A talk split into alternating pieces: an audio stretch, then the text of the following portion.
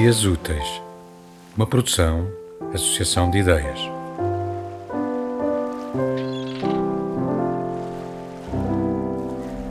Alguns sons para ficarem como memória da leitura.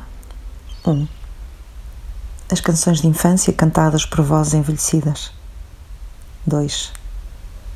As ondas do mar chegando dentro da casa a várias ruas de distância da praia como um ruído branco do qual se esquece em pouco tempo a origem. 3. O ribombar do trovão mais forte do que quando se está na cidade, embora provavelmente a intensidade da tempestade seja a mesma.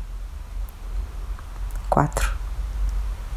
O toque dos sinos que marcam a passagem do tempo ainda que não faça falta nem nos vilas mais recônditas e talvez por não fazer falta soa mais bonito.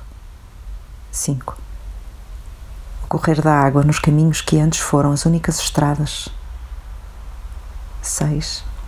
O soprar desimpedido do vento nos lugares de onde os incêndios levaram as folhagens das árvores. 7. Vozes de crianças que não se sabe se existem ali ou se chegam de alguma televisão. 8 o tom de voz, a minha, mas podia ser outra, a mudar quando se fala de alguém presente ou quando se fala de alguém que já não está connosco. 9. A distorção dos altifalantes nas festas e os estrondos metálicos do desmontar do palco antes que se volte a um certo nível constante de silêncio. 10. O ruído do virar das páginas de um livro ou de um caderno indicar um ritmo de leitura ou de escrita. A caneta no papel, o roçar de uma mão, de uma peça de roupa, tudo ampliado porque se escreve em silêncio. 11. Os badalos do gado soarem menos organizados do que a sua movimentação, como se também os animais não estivessem certos sobre se o corpo os segue ou se seguem eles o seu corpo. 12. As vozes das pessoas depois de se sentarem à mesa e o conforto do barulho dos talheres e dos copos, equalizando toda a gente, talvez ainda mais do que a morte.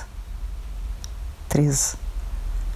O som das rezas na igreja, que se pensarmos na sua multiplicação, as missas acontecendo às mesmas horas, se torna um coro ensurdecedor para uma audiência de um. 14.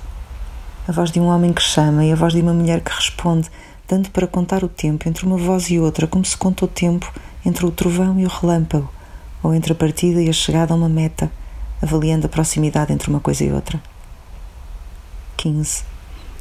O tom de repetição, as modulações em determinados momentos, as pausas noutros, das mesmas histórias ouvidas vezes sem conta numa família acompanhadas ou não de álbuns de fotografias.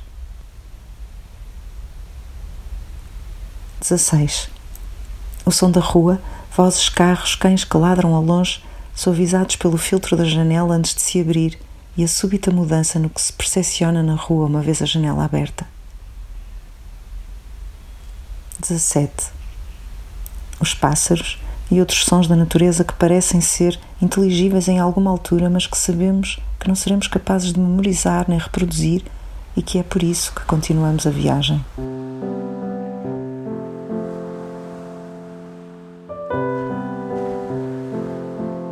Escutamos um excerto de Lenços Pretos, Chapéus de Palha e Brincos de Ouro, de Susana Moreira Marques, lido pela autora.